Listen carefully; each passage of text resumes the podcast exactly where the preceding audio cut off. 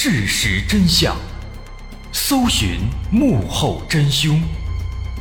欢迎收听《绝密档案》，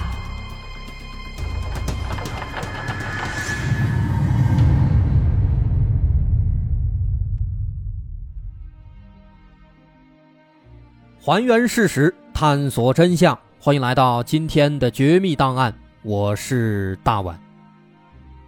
今天咱们要说的是一起发生在韩国的很邪门的事情。说有一位女士，她马上要结婚了，于是在网上给亲朋好友们发了一封邮件。这封邮件是群发的，邀请他们来参加自己的婚礼。这原本是一件让人高兴的事情，但是邮件发出去之后，她突然发现，一位已经去世了两年的朋友。竟然也阅读了他的群发的邮件，这让他既害怕又好奇。考虑到在两年前这位朋友的死亡本来就非常蹊跷，于是这位女士打算找人帮忙来调查一下这件事情。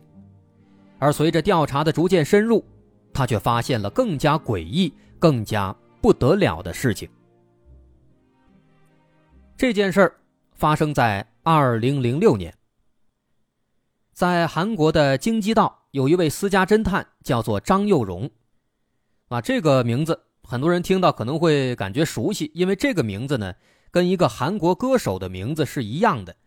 人家那个歌手张佑荣，人家是男团出身，人家是唱歌跳舞唱火的。而这个张佑荣这个私家侦探呢，他呢是因为成功处理过几起案子，所以在当地啊。小有名气。在零六年的时候，他建立了自己的一个小事务所，哎，没想到刚一建成，就有一个姓朴的朴女士找到了张佑荣。朴女士说自己有一件十分奇怪的事情，要请张佑荣帮忙。这姐们说说自己要结婚了，于是呢就群发了一封电子邮件给各位朋友们。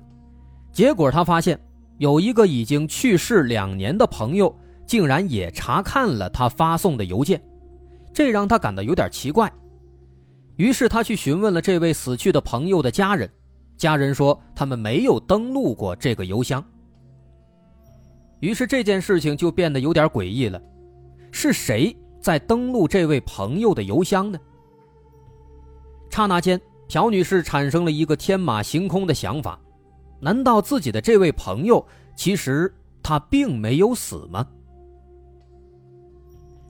朴女士之所以会有这样的猜测，其实也是有依据的，因为当年这位朋友的死，他本身就很不正常，非常的蹊跷。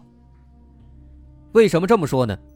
朴女士告诉张幼荣，她的这位朋友叫做甄姬，早在上大学的时候，俩人就认识了，而且毕业之后又去到了同一家公司工作，俩人的感情非常好，一直都是好朋友、好闺蜜。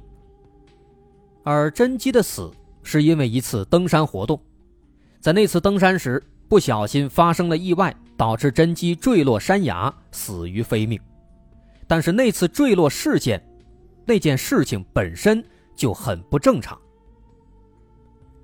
根据朴女士回忆，其实那场登山活动本身的设计就非常奇怪。首先，那场登山是甄姬自己提议，要大家一起去登山。但是就在出发的两天之前，甄姬的精神状态就开始有点不对，她好像非常紧张，总是很小心，不知道是因为什么。其次，当时他选定的要登的山，竟然是一座荒山，而且山路陡峭，危险重重，没有经过开发，这就显得很不正常了。一般登山。虽然说有一些登山爱好者喜欢登那些没有开发的，但通常来讲又都是女生，她们往往会爬一些比较正常的、经过开发的山。但当时那个情况，这甄姬坚持己见，而且非常干脆，她二话不说，直接就往上爬。虽然朋友们感到出乎意料，但是在甄姬的带动之下，大家还是跟着一起往上爬。不过没过多长时间。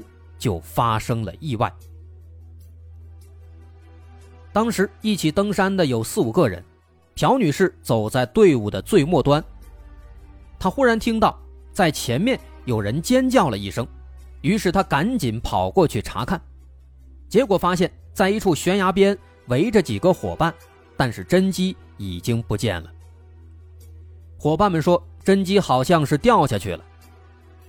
朴女士往下一看，悬崖下面是一条小溪，溪谷比较深。没有看见甄姬的影子，于是他们赶紧绕到山下，来到了小溪边。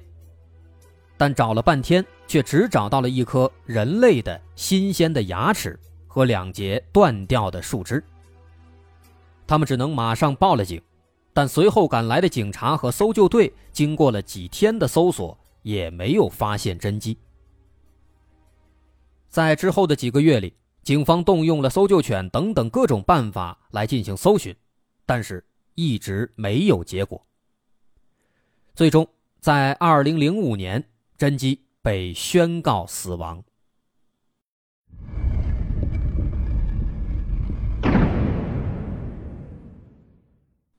由于当时的整起登山活动都非常奇怪，而且直到最后也没有发现尸体。作为甄姬的闺蜜。朴女士跟她的关系自然是非常好，那现在这活不见人，死不见尸，她当然是不愿意承认自己的闺蜜已经死了。相反，她一直坚信甄姬还没有死，但是她也没有证据。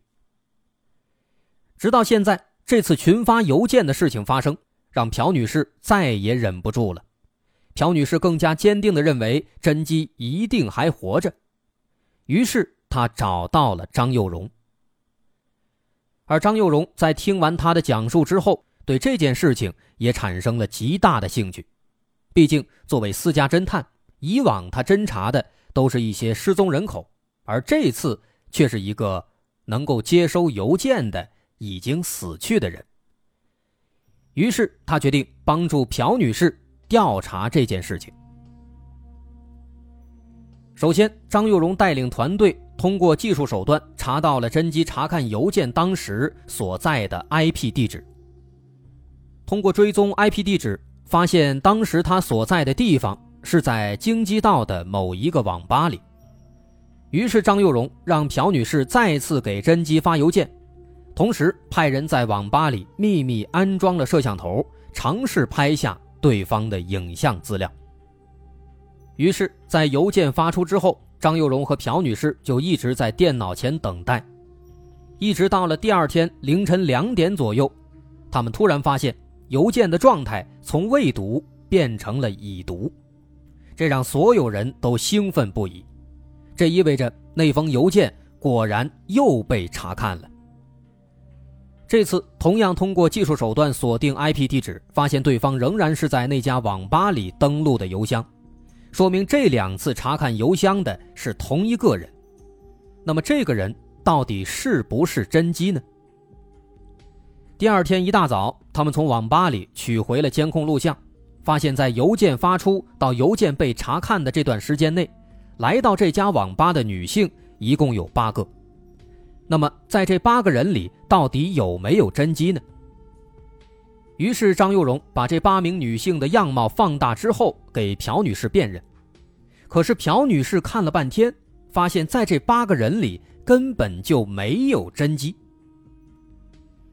这就更加奇怪了，难道说登录甄姬邮箱的不是甄姬本人吗？是有人盗窃了她的邮箱吗？这个情况让大家感到非常疑惑。不过此时。张幼荣却萌生了一个大胆的猜测，他提出说：“会不会是这个甄姬她做了整容呢？所以说朴女士才没有把她认出来。”想到这儿，他让朴女士在这八名女性当中选出两位跟甄姬的身材和外貌比较贴近的女性，然后拿着这两个人的照片和甄姬的照片。找到了一位很有经验的整容医生，这位医生在从专业的角度仔细辨别了两位女性的体貌特征之后，向大家公布了一个意料之外，但也是情理之中的消息。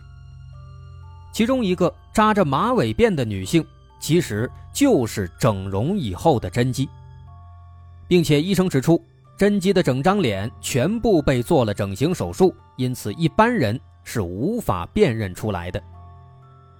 不过，即便整容了，面部结构是不会改变的，作为专业的医生，还是可以看出来的。那么，得知了这个消息以后，朴女士此时是既高兴又想不通。高兴是因为自己的好闺蜜很可能没有死，而想不通是因为她为什么要装死呢？这个问题或许只有找到真姬才能得到答案了。于是张幼荣决定以网吧为中心，在周围展开蹲守。而果然功夫不负有心人，在一周以后的某天晚上，张幼荣的团队终于找到了一个非常相像的女子。他们立刻跟了上去，表明身份，询问她是不是真姬。可是面对询问，这名女子显得非常紧张，甚至在不断的追问下，他开始变得非常生气。之后趁人不注意，他迅速小跑着逃离了现场，消失在了人群当中。这如此反常的举动引起了张幼荣的极大兴趣，他认为这件事情肯定没有那么简单。可现在甄姬逃跑了，一时半会儿估计也不会再出现了，那该怎么办呢？这个时候，朴女士给出了一条线索，她表示甄姬的老家在乡下，而且她有一个妹妹，姊妹之间无话不说，无话不谈，关系非常好。那么，如果能找到她的妹妹，也许能够得到一些有用的信息。于是，抱着这个想法，张幼荣通过自己的关系，在相关部门找到了一个熟人，最终通过熟人查到了甄姬的妹妹叫单姬，单姬就住在江原道的乡下，但是不知道她的具体的地址。那既然如此，他们首先就开车来到了目的地，然后下车打算询问一下当地的居民，问一下应该也就知道了。但是接下来，他们却遇到了一连串的奇怪的事情。首先，他们刚一进村子，就看到路边的电线杆上挂着很多横幅，上面写着什么什么修道会之类的乱七八糟的标语，不知道是什么意思。再往里走，发现很多墙上还贴着各种各样的奇怪的图案，有的像眼睛，有的像太阳，也不知道是代表着什么。好不容易看到了几个人，张幼荣赶紧过去向他们打听善姬的住址。可是这些居民们要么说不知道，要么言辞很激烈、很反感，更有甚者还对张幼荣动起手来，俩人差点打起来了。这个情况让大家感到很奇怪，都在想这帮人怎么这么不友好呢？那既然吃了闭门羹。他们只能返回车里先研究一下，最终决定只派出两名女性进村子打探情况，其他人在车子里面等着。而这个办法果然奏效了。当天下午晚些时候，他们打听到了善姬的住址，于是其他人赶紧来到了善姬家的门外。看到有人来了，从屋子里走出了一个女孩，这个人正是甄姬的妹妹。善姬。可是还没等到张幼荣开始问话，从旁边的屋子里又走出来一名男子。这名男子在看到张幼荣等人之后，二话没说，抄起手边的拖把就要打人，这给大伙吓了一跳，赶紧逃了出来。此时，巨大的疑惑笼罩在所有人的心头：这里的人们为什么全都这么暴力呢？刚才的男子是谁呢？是甄姬的父亲吗？最重要的是，甄姬的身上到底发生了什么呢？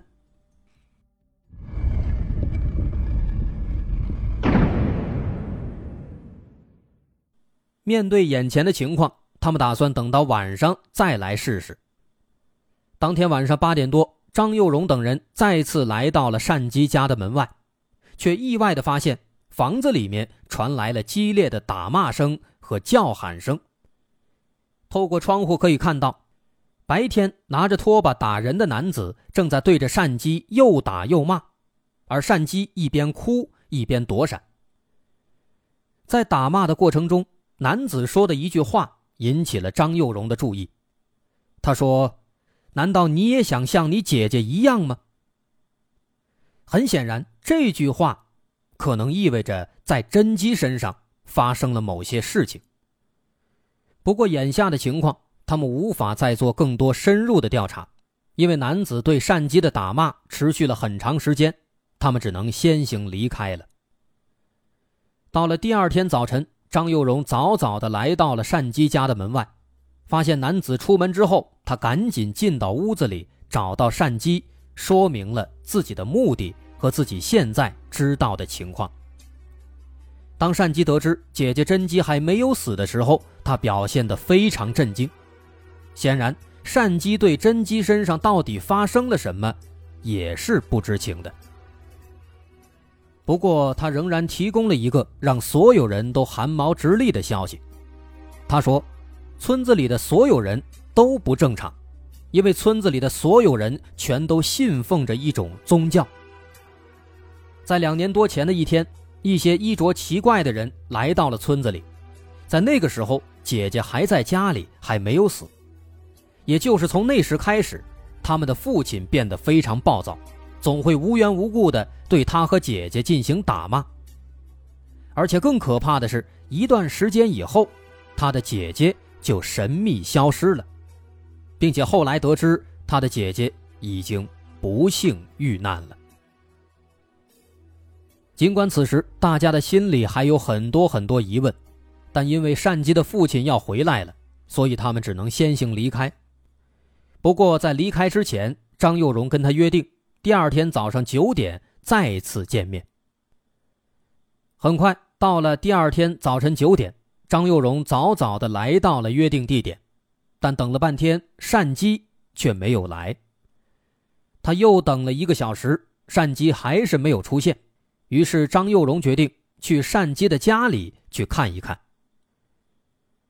不过这一次，一路上他们没有遭到任何阻拦，顺利来到了善姬家里。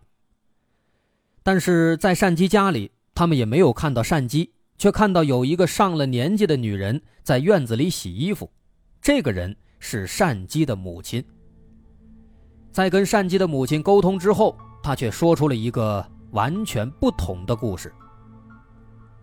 善姬的母亲说，善姬和甄姬从小就患有精神疾病，他们经常会产生幻想，幻想一些不可能发生的事情，就比如。他之前说，整个村子里都在信奉某种宗教，而他父亲之所以会经常打他，是因为善姬的精神问题太过严重，经常闯祸。他一边说着，一边还从屋子里拿了几包药递给张幼荣看，声称这些药是治疗精神疾病的。当被问到善姬的下落时，善姬的母亲说，因为这几天善姬的病情比较严重。于是他父亲今天早上把他接到一个亲戚家里去住了。而当张幼荣询问到有关姐姐甄姬的情况时，这位母亲却突然发怒，莫名其妙的把张幼荣一伙人直接赶出了家门。而从那天以后，他们就再也没有见到过善姬，在这儿的调查也就就此终止了。不过他们的疑惑。并没有持续太久，在三个星期以后，京畿道地区的失踪人口救助中心突然给张幼荣打来电话，对方表示有一个浑身是伤的女孩拜托他们联系张幼荣。于是张幼荣立刻赶到了救助中心，结果发现这位浑身是伤的女孩正是他们苦苦寻找的妹妹善姬，而且在善姬旁边。还有一个看起来只有七八岁的小男孩。这个小男孩是谁呢？善姬他为什么会变成这个样子呢？最最重要的是，他的姐姐甄姬又在哪里呢？我是大碗，大家不要急，稍后下节这些谜团咱们逐一解开。如果你喜欢，欢迎关注我的微信公众号，在微信搜索“大碗说故事”，点击关注即可。我是大碗，咱们稍后下节再见。